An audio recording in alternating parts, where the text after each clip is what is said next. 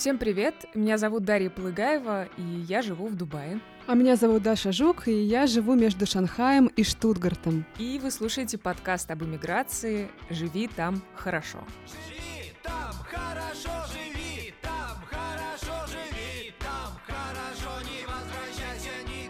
И у нас для вас небольшое объявление. А Мы выпустили 11 насыщенных, очень насыщенных эпизодов нашего подкаста и поняли, что нам с Дашей важно теперь набраться сил. Поэтому следующий выпуск выйдет только через а, две недели, и не в понедельник, а во вторник. И теперь это будет нашим новым графиком. Мы будем выходить раз в две недели. Да, надеемся, что вы не расстроитесь, но что делать, чтобы готовить качественные выпуски? Нам нужно как-то энергии немножко набираться, чтобы потом делиться этой энергией с вами. Кстати, если среди вас есть кто-то, кто готов нам как-то помогать в качестве стажера, или с монтажом, или с продюсированием, а мы часто ищем классных героев и записываем интервью с ними, напишите нам, э, наши координаты, наша почта есть в описании подкаста. На этой неделе нам с Дашей очень захотелось рассказать вам о нашей карантинной жизни. И это будет выпуск о том, как эпидемия меняет наши страны, города и нас самих. Да, кажется, за последние, ну, во всяком случае, три месяца стало понятно, что эта эпидемия — это не какие-то временные неудобства, это с нами надолго, и это меняет и нас самих, и города, в которых мы живем. И мне кажется, точно будут какие-то такие долгосрочные последствия у всего, что мы сейчас с вами переживаем. The next station is Mall of the Emirates. Даш, вот я предлагаю с тобой начать разговор с городов и стран как раз. А, расскажи, пожалуйста, как поменялся Дубай? Есть ли какие-то глобальные изменения в жизни людей? Ух, ну, а, Мне кажется, атмосфера поменялась, хотя сейчас возвращается все на круги своя, у нас почти все открылось, вот даже уже пляжи открылись в пятницу, хотя они оставались закрытыми до самого последнего момента. Но главное это то, что Дубай — это очень туристическое место. И, как и все туристические города, мне кажется, конечно, без туристов ему плохо. И все это непонятно, как и когда будет э, восстанавливаться. Сейчас, правда, туристическая отрасль, я заметила, она развивается за счет такого внутреннего туризма, то есть люди не могут никуда уехать, но зато они могут, например, не в квартире у себя сидеть, а провести там неделю в каком-то классном отеле, тем более, что цены сейчас не самые высокие. Но все равно вот ну, как-то атмосфера, она чуть-чуть поменялась, но, может быть, это какое-то мое внутреннее ощущение, ну, потому что люди в масках ходят, ты приходишь в кафе, у тебя измеряют температуру, там, ты постоянно с этим санитайзером ходишь, это уже прям такая часть нашей жизни. А еще я заметила, вот как люди друг на друга смотрят на улице. Опять же, может быть, это какой-то мой угол зрения. И записала для нас такое небольшое наблюдение, когда вышла на прогулку недавно. Вышла на улицу, а в Дубае все постепенно открывается. И каждый раз, когда я выхожу, меня не покидает ощущение, что люди смотрят друг на друга, знаете, как выжившие после эпидемии или после катастрофы какой-то. Типа, привет, приятель, ты тоже еще пока здесь. Особенно у меня почему-то это ощущение возникает, когда я прохожу мимо какого-нибудь ресторана, который смог открыться после этих месяцев, и теперь они так очень вожделенно ждут посетителей. А ты заметила, как э, ты сама поменялась за эти три месяца? Да, прежде всего я очень хочу побыстрее выйти из квартиры каждое утро, когда я просыпаюсь. Ну, то есть чисто психологически тяжело, конечно, каждый день находиться в одних и тех же стенах. Но мне кажется, что очень много быта в нашей жизни стало. И я вот про себя за это время поняла, что я не хочу жить в небоскребе, и что я хочу жить в своем маленьком домике. Тут есть такая опция, тут многие выбирают именно такую жизнь, но в основном люди семейные, там с детьми, кошками, собаками, там и прочим скарбом, который у них есть. Вот. Но мы стояли перед таким выбором, когда искали квартиру. И я как-то сказала, да не-не, ну что нам, зачем нам жить в доме? Мы можем жить в классном месте, где вокруг куча кафе, э, куча народу, каждый день можно куда-то выйти, с кем-то встретиться. Но все это оказалось абсолютно неактуально сейчас. А актуальным оказалось то, что ты можешь выйти из дома и посидеть в своем садике. И это гораздо более приятно, чем сидеть в квартире. То есть у меня как-то даже мировоззрение немножко поменялось. Ты становишься фермером, как я. Да, абсолютно, абсолютно. Да, я тебя очень хорошо понимаю в этом смысле. И, наверное, я рада, что мы оказались а, по другую сторону от китайской границы, потому что в Шанхае у нас тоже там не было садика, и была небольшая квартира в э, центре города, ну вот в относительном центре города, во French Concession. А вообще про комфорт и такую безопасность, а вообще я, знаешь, задумалась на такую тему, что а, по сути, города стали таким безопасным, комфортным местом жизни совсем недавно. Ну вот если посмотреть на города, на жизнь в городах в таком историческом масштабе, по сути, там это произошло всего-то э, два века назад примерно. А вот когда не было электричества, чистой воды, канализации, был такой очень высокий риск распространения болезней, и сейчас многие урбанисты говорят о необходимости перестраивать городскую среду вот с учетом уже новых вызовов. И, например, а, в городах в будущем планируется проектировать более просторные районы, чтобы люди могли социализироваться и сохранять какую-то дистанцию друг между друг другом, не как сардины в банке, а вот уже с учетом именно этого концепта social distancing. Ну и сами здания должны стать тоже более индивидуальными, что бы это ни значило. Ну, по крайней мере, так урбанисты формулируют. Да, но интересно, насколько эти планы будут реализованы, или это то, о чем люди сейчас в некоторой панике говорят, э, как бы предполагая, что вся эта история продлится с нами долго. У меня есть друг, который говорит, «А, ну, я думаю, что к Рождеству все наладится. Я говорю, да, к Рождеству? Он говорит, да, к Рождеству в следующем году. Оптимистичный сценарий от друга. Да, за это время можно, наверное, какие-то новые районы попробовать э, построить. А вообще Дубай по-прежнему город про luxury, про лухари. Слушай, мне кажется, это, конечно, никуда не уйдет, ну, во всяком случае, не так быстро. Я помню, я была в каком-то абсолютном шоке, когда я впервые спустилась на парковку в здании, где мы живем и там реально стояли одни Теслы и Бентли. То есть там не было ни одной там типа средней какой-то бюджетной, ну знаешь, обычной машины. Ну, как вот европейцы, да, они покупают какие-то там, ну, экономичные Э, удобные, комфортные автомобили. А тут, да, тут все немножко любят вот это вот все.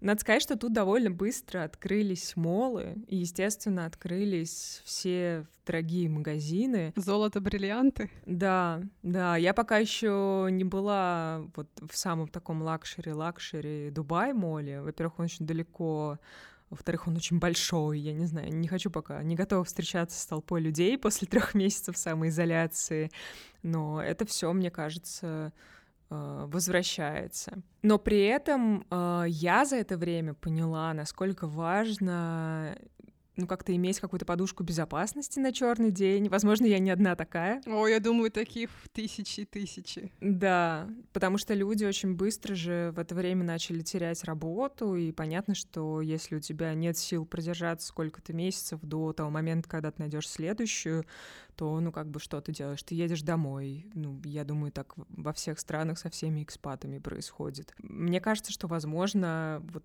сознание людей в эту сторону тоже немножко будет меняться. Хотя, а может быть и нет, я не знаю, может быть, мы настолько все устали от вот этого в заперти, в котором мы оказались за последние несколько месяцев, что люди просто будут выходить, заходить в магазин Луи Вьютон и брать все самое дорогое. Живем как в последний день, да. Да, потому что, может, тебя там закроют закроют на этот локдаун в сентябре опять, и, и что, и о чем ты будешь думать, о том, как ты деньги экономил. Ну, в общем, все, мне кажется, по-разному немножко, немножко к этому относятся. Расскажи, что у вас э, в Германии происходит. У меня вот по твоим описаниям сложилось впечатление, что ты прям в какой-то деревне живешь, у вас там фермеры, олени, навоз, все такое. Ты знаешь, это просто какое-то уникальное место, а, в котором мы живем. Ну, то есть, смотри, это не совсем деревня, это вообще такой старинный красивый немецкий городок Леонберг с населением 40 тысяч человек, и он находится рядом со Штутгартом. Штутгарт — это крупный немецкий город, но при этом мы живем в такой как бы частной зоне, в частном секторе, в коттеджном поселке, то есть тут у каждого свой дом, свой двор, садик, у, у кого-то есть домашние животные, ну не так много их, но в принципе каждое утро я слышу петухов и, и бленье овец. Вау. Да, но при этом до центра города с кофейнями, банками, магазинами нам 10 минут пешком. А до центра Штутгарта на машине 20-30 минут. То есть вообще все, вот городская жизнь, все блага цивилизации, они рядом. Ну а вы заметили, что в мире эпидемия, там все такое? А, ну, конечно, мы заметили, потому что в супермаркетах а, люди носят маски, и тебе нужно находиться все равно на таком приличном расстоянии, как минимум полтора метра, да, как мы знаем. И ты знаешь, кстати, для меня это такой травматичный опыт. Я не так часто ездила в супермаркет, потому что мы решили, что будем отправлять всякий раз бойца на машине, я сама не вожу, а, возит Филипп. Мгм. Им до супермаркета на лучше, ну, удобнее ехать. Вот, поэтому обычно он сам ездил закупаться, чтобы риск заражения был как бы минимальный, знаешь, только один человек. Вот. А, и когда я выбиралась в супермаркет, у меня было ощущение, что я в какой-то тюрьме нахожусь. Вот, не знаю, внутренней во внутренней тюрьме какой-то с этой маской. Невозможно дышать. И еще тебе же хочется видеть лица. Когда ты видишь лица, когда ты видишь человека, у тебя как-то больше информации о мире, и повышается ощущение безопасности, мне кажется, и комфорта. И мне вообще показалось, что вот тот район, в котором мы живем, да, это вот такая част- частный сектор, коттеджный поселок, вот такой в Леонберге, ну, при этом это город все равно, он живет такой довольно расслабленной жизнью. Мне кажется, многие люди даже были в каком-то смысле рады, что у них есть возможность побыть с семьей, с детьми. Очень многие здесь катаются на великах. Кстати, по запросам э, Google, вот была статистика, я вычитала, немцы стали больше всего гуглить а, слова велосипед и балкон. Балкон. Да, и вообще немцы известны тем, что они такие довольно домоцентричные, а, и, например, в отличие от э, французов, парижан, которые, многие из которых живут в таких небольших квартирках, немцы любят просторные, хорошие дома и проводить много времени дома они любят со своей семьей. И сейчас я тут вижу, наблюдаю из окна, что многие стали еще больше как-то заботиться о своих садиках, огородах, ремонтировать дома, как-то что-то реконструировать. И исследования тоже показывают, что вот сейчас это время немцы как раз используют для того, чтобы как-то свое пространство и быт наладить. Слушай, а вы вчера ездили в Альпы. Расскажи, как там народ озирается, смотрит друг на друга. Давно не виделись. Да, вообще это было такое странное чувство, как будто бы только прошла буря, и наконец-то люди выдохнули и встретились с друзьями, с близкими. Но мне показалось, что народ устал вообще думать об этой дистанции. И ты знаешь, мы вот а, у нас был такой хайкинг в горах, то есть мы пробирались по таким узким дорожкам в горах, и поэтому было очень сложно соблюдать дистанцию в полтора-два метра с людьми, которые мимо нас вот проходили. И ты знаешь, я заметила, что вообще немногие старались ее соблюдать, как-то народ выдохнул, расслабился, и, мне кажется, забил уже на это. Никого не было в масках.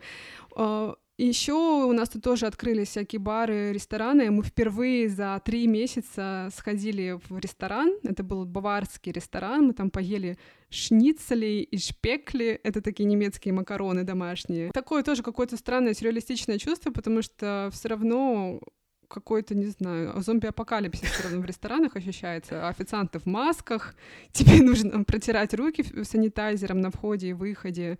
Но уже за столиком можно расслабиться, снять маску, иначе как есть шницель, непонятно, да? Да. Вот. И у нас вчера такая была интернациональная компания, помимо немцев, э, Филиппа, его брата, его кузины, там э, с нами был итальянский наш друг Матео и его русская девушка Аня, которая тоже из Москвы. Они живут в Мюнхене, и Мюнхен, Бавария вообще сильнее всего пострадали от коронавируса, и тут были, там были такие самые строгие запреты, отменили Октоберфест, на который ежегодно приезжают там до 6 миллионов человек, это такой их любимый праздник, жизни и пива, Мгм. вот, а, поэтому все расстроились. И вот мне захотелось выяснить кое-какие детали про то, как там сейчас все устроено и как Мюнхен изменился после карантина. И мы с Аней, а, девушкой друга Филиппа Матео, поболтали немного про это. Krautkrapfen. Krautkrapfen. Krautkrapfen. Филипп, Филипп учит меня немецкому и а, названию особого блюда, которое он заказал, которое он ужасно любит, это капустные штрудели. В общем, мы в первый раз за два или три месяца в ресторане, очень странное ощущение. А у тебя, Аня? Да, нет ощущения такой безопасности. Приятно встретиться, и ты видишь тоже людей без масок. Да это вот дистанция, то, что все равно официант подходит, ну, как с осторожностью, это, конечно, немножко так напрягает. И в маске. И тоже в масках, да. Хотя мы едим без масок, конечно, как еще. Я знаю просто вот в Мюнхене есть много таких мест а, традиционных, прям типичных баварских, где ты можешь есть сосиски, пить пиво. И там часто пожилые люди собира- собирались. Сейчас все равно во они не выходят. Первый раз ходила в пивной сад, то есть это как ты сидишь в таком как саду, обычно пьют пиво. Там все достаточно тоже было отдельно друг от друга мы сидели. Вот, но в плане людей это в основном были семьи с детьми и в основном молодые люди, да. То есть никаких пожилых старичков, которые в традиционных баварских костюмах сидят обычно, пьют пиво. Никого Нет. не было. А как вот по ощущению, по твоему настроению, а, какие, как такое веселое, как переждали бурю, или все равно люди понимают, что еще не все закончилось? Мне кажется, очень сильно зависит от самих людей. То есть более молодое поколение, от 18, наверное, до 25, они собираются, они веселятся, празднуют.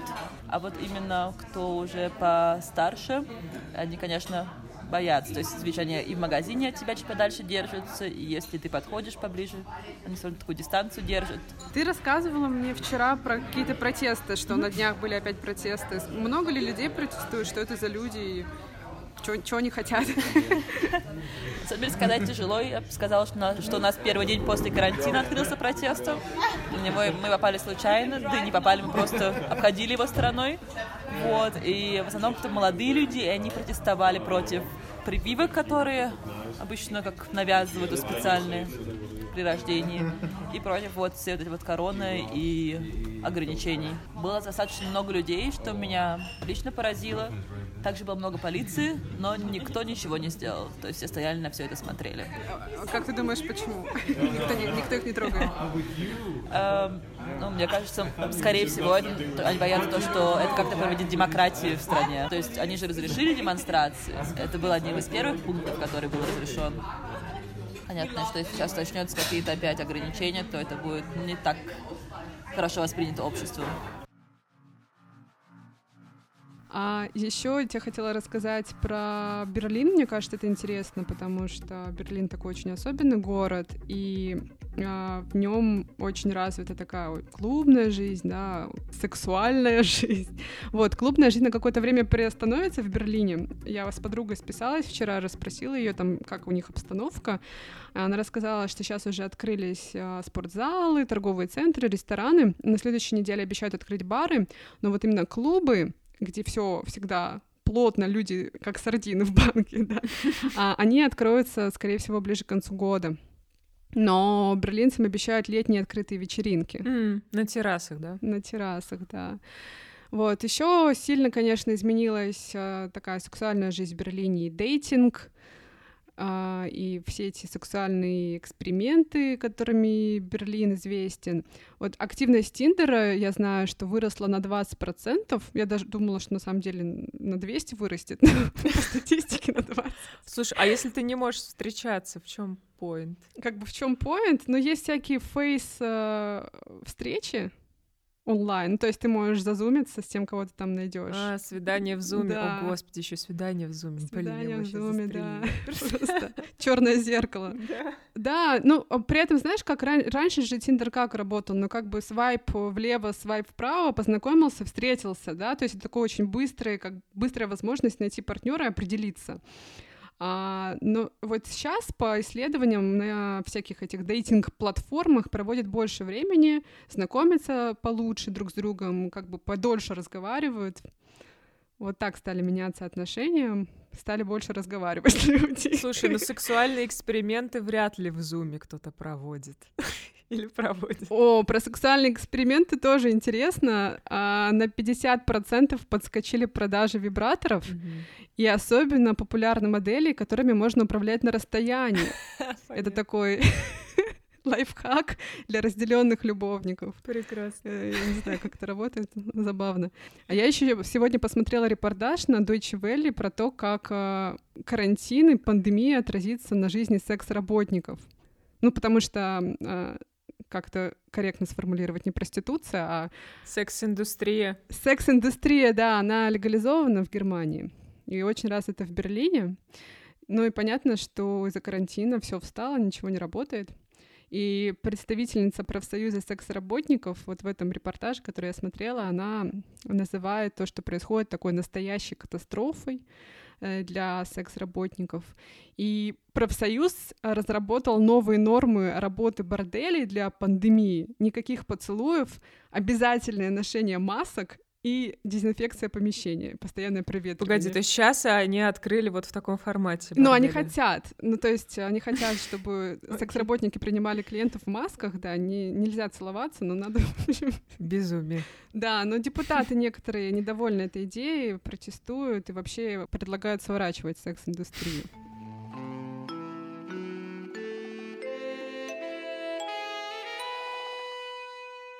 Ты знаешь, э, когда я готовилась к этому выпуску, я задумалась, что есть один город, который, как мне кажется, точно поменяется после пандемии. Как думаешь, какой? Нью-Йорк? Нью-Йорк, да, но все-таки самое популярное туристическое направление это Париж. И Франция же довольно сильно пострадала от пандемии, там было много заболевших и жесткие ограничения. Мгм. А Париж это толпы туристов, это вот эти вот маленькие ресторанчики с маленькими столиками, которые близко друг к другу расположены, это постоянные обнимания, целования, да, вообще вот это вот такая тактильная какая-то культура. Культура любви. Да, Мгм. и все это сейчас под страшным запретом пока, ну там постепенно уже восстанавливается, но тем не менее еще не в прежнем объеме. И я наткнулась на статью Financial Times, и ее автор прям такое какое-то апокалиптическое будущее предрек для Парижа. Ну, во-первых, что если не будет такого количества туристов или вообще не будет туристов, то, естественно, это повлияет на Париж, на парижан, на людей, которые в этой индустрии работают. Во-вторых, непонятно, что будет с вот этой вот культурой высокой кухни, э, с культурой шеф-поваров, которые там устраивают какие-то перформансы и так далее в этих маленьких парижских ресторанчиках. И мне захотелось этот такой апокалиптический сценарий обсудить с человеком, который знает Париж очень хорошо и долго там живет. Давай я созвонюсь с Натальей Геворкян. Она 20 лет назад уехала в Париж открывать э, бюро коммерсанта, и так там и осталась. Да, давай. Расскажите, как там сейчас в Париже, как у вас атмосфера? Ну, вы знаете, она как это, она как, она включилась как по щелчку. Как будто не было э, восьми недель тишины вокруг и отсутствия людей. Все как-то возвращается на круги своя. Я даже видела людей, которые обнимались и целовались на улице. О, это Несмотря прям... на то, что мы находимся, мы только что, собственно, вступаем во вторую стадию, как это называется, Снятие. карантина. Но людей не удержать, они все равно как все общаются. И... Во всяком случае, внутри групп никакой дистанции, знакомых людей никакой дистанции нету, а между группами эти дистанции есть. Это очень видно, если посмотреть с моста на набережную, на любую, а, набережную Парижа, то можно увидеть, как сидят люди, там 3-4 человека кучно, а потом на расстоянии 2-3 метров еще 3-4 человека кучно. И так, а, и так э, везде. Но еще не все открыто, оно вот постепенно будет открываться. Париж находится, к сожалению, не в зеленой зоне, где, где уже все в порядке, а вместе со всем регионом Иль-де-Франс он находится в оранжевой зоне. То есть у нас, например, очень много из того, что 2 июня или там 1 июня откроется в зеленой зоне, у нас откроется только 22 июня. Бабы, бассейны, Угу. Ну вот а, нам как-то захотелось порассуждать на тему, как а, карантин будет влиять на наши города, потому что, ну так или иначе, эти ограничения в той или иной степени, может быть, не такие жесткие, как раньше, они с нами на какое-то время останутся. Очень любят говорить про вторую, там, про третью волну. Ну, в общем, вирус никуда он не исчезнет, да, какое-то количество людей переболеет, но все равно он будет циркулировать. И, конечно, такие туристические места, как Париж, они первые попадают под удар. Как вам кажется, ну, в конце концов, Париж как-то поменяется за, условно, ближайшие полгода? Скажу абсолютную банальность, нам не дано предугадать.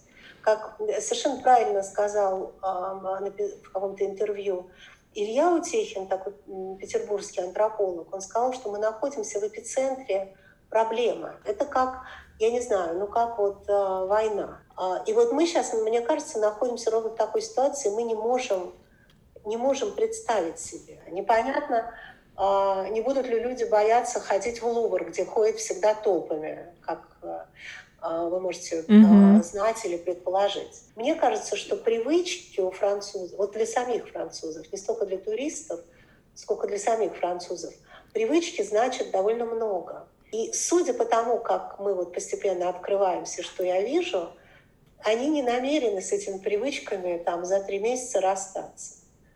И правда, казалось, что уже никто никогда не обнимется и не поцелуется на улице. И тем не менее, я видела, что это происходило. Возможно, это члены семьи, которые проводили карантин в разных местах, и вот они встретились. Я не знаю.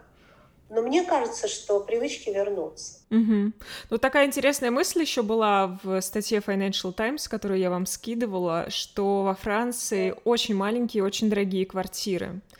И если люди, ну, теряют вот эти бенефиты этого прекрасного города, что ты можешь гулять, ходить в рестораны, тусоваться, ходить на свидания, еще что-то, теряется в некотором роде смысл вообще снимать эти маленькие дорогие квартиры, и, может быть, имеет смысл уехать куда-то подальше и приезжать в город время от времени, когда это будет разрешено, если будут какие-то ограничения действовать. То есть... Ну, эта заметка писалась все-таки в разгар карантина, а не к концу его.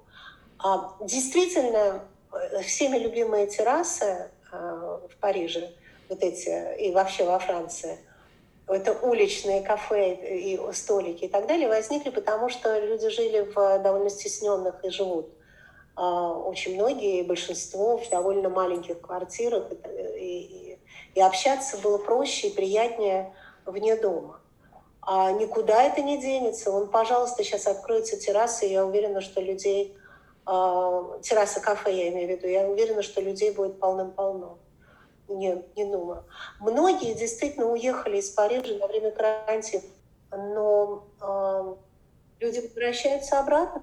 Возможно, действительно, многие придут к выводу, что если я могу работать, э, я могу работать дистанционно, то нафиг дорогая квартира в Париже, я уеду в провинцию, сниму себе там маленький домик или квартиру и буду работать в провинции. Это тоже возможно. Но это то, о чем я говорила, что нам не, не дано предугадать. Мы не понимаем, как, какой может быть ответ. Потому что на самом деле мы даже не понимаем, каким будет мир после этой пандемии. Не только Франция, там, просто мы не понимаем, куда она развернется. Вдруг, например, а, мы все думаем, что экономика провалилась, и какой кошмар, и как долго ее надо будет выгребать из этой а, ямы, куда она провалилась, вполне возможно, что начнется бум совершенно каких-то новых бизнесов и новых областей, о которых мы а, не подозревали. Вообще э, сложно. Я не знаю, может быть, это вообще конец такого э, поствоенного мира, который был устроен по законам, сложившимся после Второй мировой войны. В общем, когда-то он должен был закончиться. И, может быть, это новая такая странная война, как назвал ее Э, президент Макрон, а, а она и стала этим триггером для изменения мира. Черт его знает, не знаю. Я даже не понимаю, будет ли снова столько туристов в Париже, сколько было. В общем, если резюмировать, я так понимаю, французы готовы вернуться к нормальной жизни ASAP, э, да? As soon as possible. Я думаю, что да. Слушайте, ну они такие либертинцы всегда были. Они, в общем, конечно, э, ужасно живиальные. И мне кажется, что для них это важно. Потому что в конце концов, ну как-то меньше всего учитываются психологические проблемы людей, которые оказались там заперты. Некоторые в квартирах, как ко мне пришел врач и сказал, что «А, вы знаете, я только что пришел из квартиры, которая представляет там одну четвертую вашей комнаты. Ну, я вот, э, дочь моей подруги живет в такой квартирке крохотной. Хорошо, что у нее есть кот. Это правда, психологически это ужасно непросто. И э, психологические последствия локдауна тоже следует учитывать. Поэтому, если французы откроют объятия друг, друг другу и высыпят на улицу, и засядут в кафе, и в парках, и так далее, то я не уверена, что это так уж плохо. И я вас уверяю, что и демонстрации будут, и всякие протесты будут, потому что, ну, просто без этого как-то нет этой страны. Вот в Париже постепенно открывают кафе, жизнь возвращается к прежней норме, а в Шанхае, откуда я должна была записывать, как ты знаешь, э, все эпизоды нашего подкаста, да. А, но жизнь по-другому как-то все устроила. А, шанхайская жизнь уже практически вернулась э, к шанхайской норме. То есть бары, рестораны, клубы уже переполнены людьми. Даже без масок там можно? Нет, нет, все равно ты должен быть в масках. И, ну, ты знаешь, на самом деле, что я хочу сказать, в Шанхае люди привыкли так или иначе к маскам, mm. потому что там довольно часто бывает pollution, как это по-русски, загрязнение воздуха, да. Вот, поэтому, в общем, им. Э, им легче было привыкнуть к маскам, чем нам. Там все равно сейчас существует такое ограничение на количество допустимое людей вот в ресторанах, в барах, в клубах, то есть это все контролируется. Угу.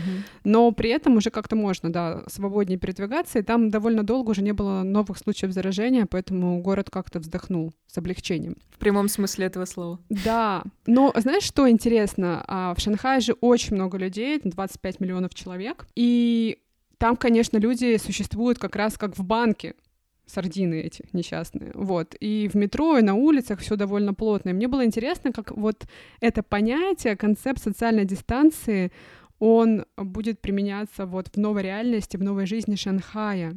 Так что давай я позвоню ребятам, которые живут в Шанхае, и расспрошу их о том, как сейчас выглядит жизнь в Шанхае, как изменился город. Я хочу позвонить Стаси, она родом из Владивостока, то есть практически моя землячка. Я сама родом из Хабаровска, как ты знаешь. Стася по образованию китаист и работает редактором а, в Магазете. Это такая крупная русскоязычная газета Китая, очень классная. И хочу набрать а, Мариану, он родом из Украины, тоже наш русскоязычный парень. Он работает, занимается бизнесом, у него очень много разных контактов в Шанхае. И я думаю, что он, как наблюдательный человек, тоже много интересного может рассказать.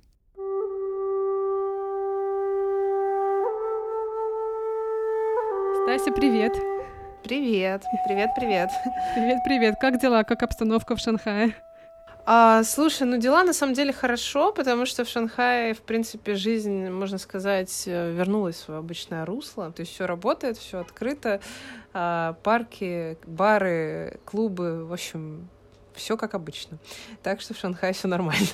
Слушай, вот меня очень интересует вопрос, открылись ли караоке. Я помню, что я как-то в одном из эпизодов подкаста говорила, что когда караоке откроется, значит, Шанхай вернется, вернулся к своей нормальной обычной жизни. Слушай, да, открылись караоке. Работает все на самом деле. То есть работает... А, я недавно была, вот как раз мы ходили в бар на выступление знакомой группы, и ты знаешь, там было так много людей, людей. А, и что самое сейчас удивительное, они были в большинстве своем без масок. То есть в Китае вот все ходят в масках по улицам до сих пор. Но единственное, что сейчас потихонечку маски начинают сползать на подбородок. Слушай, а китайцы танцуют в парках? Да, как это обычно они делают, наши пожилые китайцы. Да, вот это было прям а, действительно вестник э, возвращения к жизни города, когда у нас на станции метро, на площади рядом со станцией метро а, появилось э, сначала, наверное, а, человек пять бабушек, которые танцевали, потом к ним на буквально следующий день присоединилось еще пять. Сейчас там просто толпа, все танцуют, как обычно. Вот это прекрасно. Но все в масках, конечно.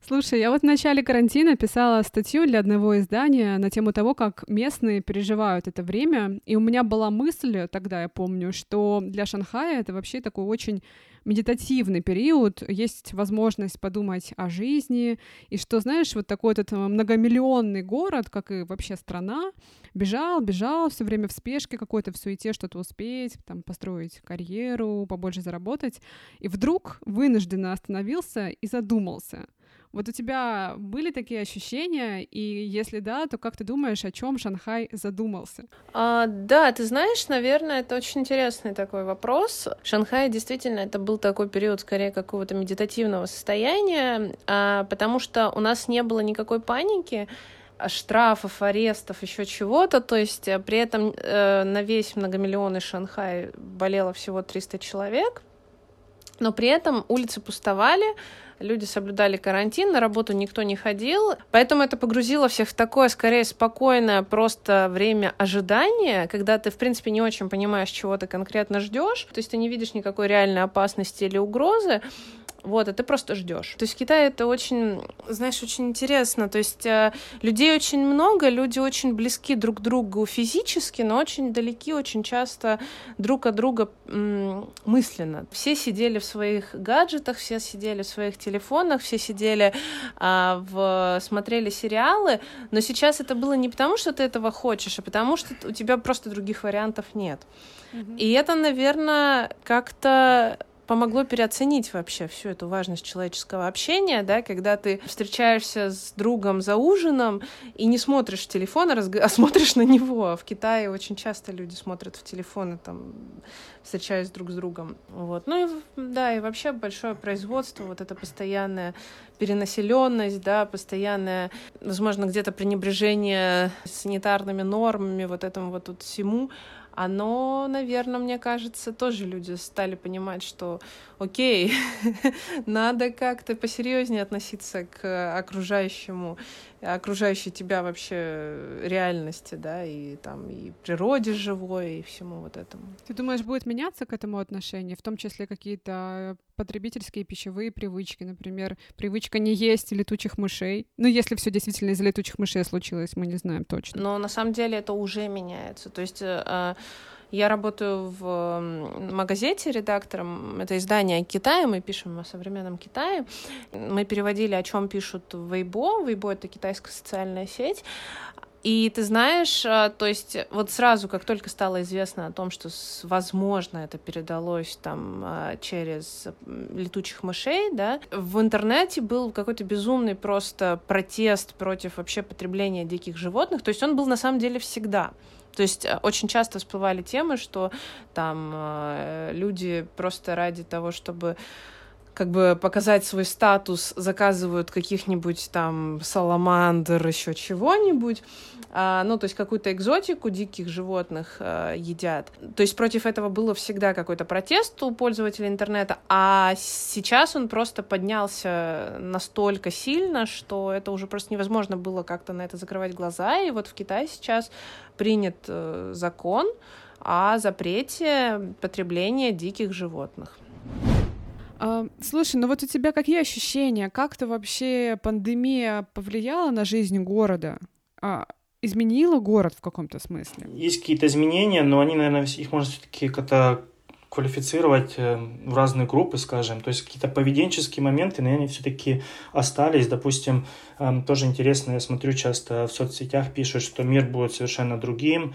И если разобраться, просто интересно все-таки посмотреть на какие-то непосредственно примеры. Скажем, люди говорят, что э, после пандемии мы больше не будем здороваться за руки. Вот. Э, судя по тому, что происходит на данный момент в Китае, в Шанхае непосредственно, у нас снова куча встреч, и при встрече мы здороваемся. То есть я думаю, что, возможно, какой-то маленький процент людей все-таки задумался и больше не будет здороваться за руки, но как основная масса людей продолжает это делать. Французы, как, скажем, целовались в две щеки при встрече, так и продолжают целоваться две щеки. Вот, поэтому... А потом руки, руки и рот не моют после таких приветствий. А, ну, сегодня у меня, кстати, была встреча, и а, девушка перед тем, как мы а, сделали хендшейк, скажем, а, она а, использовала санитайзер, вот, и, и мне дала. Вот, если смотреть на, на изменения в глобальном плане, скажем, вот, у меня знакомые, которые работали до этого в офисе, а у них был большой офис трехэтажный, они там приносили собак и котов. А, классный был офис, но они тратили определенную сумму за аренду, платили каждый месяц. Вот. После того, как они просидели на карантине два месяца, работали из дому, они решили не возвращаться в офис, и поэтому они большую сумму денег экономят. Также по поводу Zoom. Мы видим, что сейчас очень много вебинаров, много встреч онлайн, но офлайн, мне кажется, он никуда не идет, потому что китайцам очень важно увидеть человека, пообщаться с ним. Вот, допустим, пример очень интересный интересно могу привести. Вчера у меня была встреча, а, люди приехали из Пекина, они запланировали там, естественно, много встреч на этот день, вот, и одна из встреч была со мной.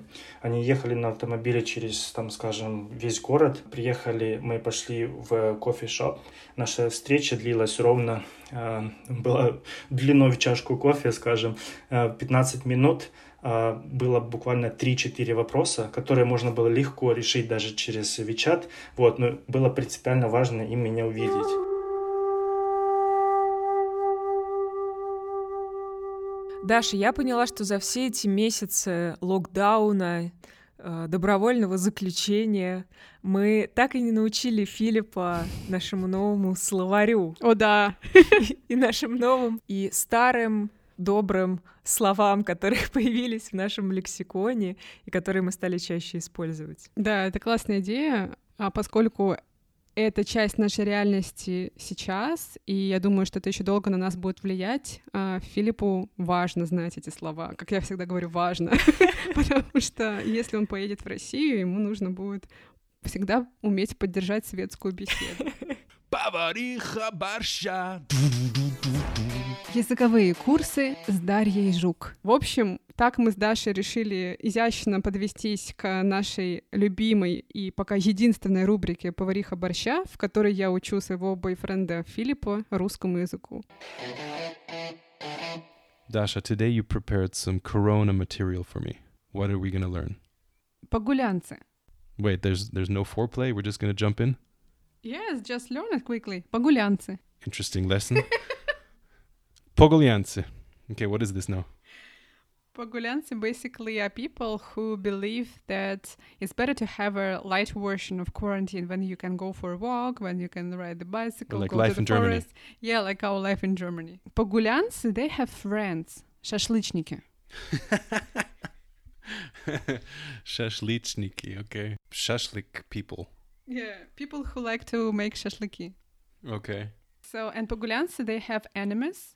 uh, the enemies of Pogulyansi. We have enemies. Yeah, we have enemies. Uh, our enemies are Sididomtsi.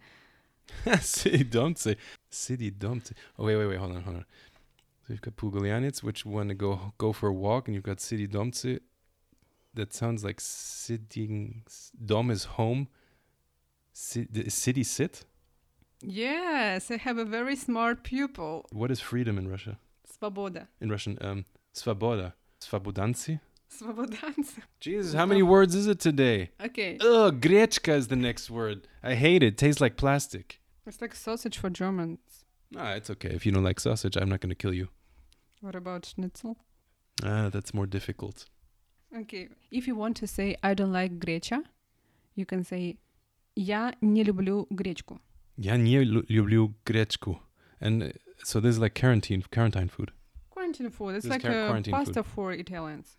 No wonder so many people are uh, don't want to be city domits. I have a hypothesis. Every Pogolyanits hates grechka. And the last word for today is обращение к нации. Hey, no one. What? do- I- Why are you talking about Nazis now? Нация is nation. Now Putin has his new tradition. It's his weekly video call from his dacha. Uh, in Novogorio, it's of course it's not dacha. It's like a big house. Дворец. Dvorets. Дворец. Dvorets. Uh, So so Putin is d- not Dachniki, he's Dvoretsniki. no, actually, Dvoretsky is a person who opens the door in the re- in the restaurant Pushkin. Обращение к нации. It's actually really not the best word for a German to say. Okay, so my dear friends, pogulянцы, сидидомцы, шашлычники, make love, not war. Занимайтесь любовью, а не войной. Это был подкаст «Живи там хорошо». Меня зовут Дарья Полыгаева. А я Даша Жук. Ставьте нам, пожалуйста, оценки, друзья, пишите ваши комментарии. Это помогает другим людям увидеть наш подкаст. Следующий выпуск у нас будет 16 июня. Живите там хорошо. Пока-пока. Туалетка. Is that toilet? No, it's not toilet. It means toilet paper. Туалетка. yes. That's For kind me- of, it sounds cute. It sounds cute, but uh, actually the official name of uh, toilet paper in Russian is туалетная бумага. What the fuck? Toi- Туалет не бумага. Туалетная бумага. Туалетная мум... Туалет...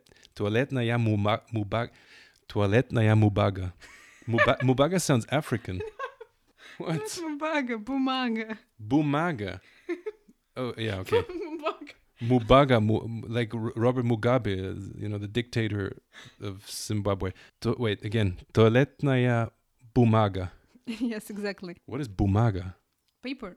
Papers, bumaga. Paper. Yeah. It's like bumaga. Bumaga sounds like a weapon of an African tribe. It's like, give me the bumaga. I will go hunt some antelope.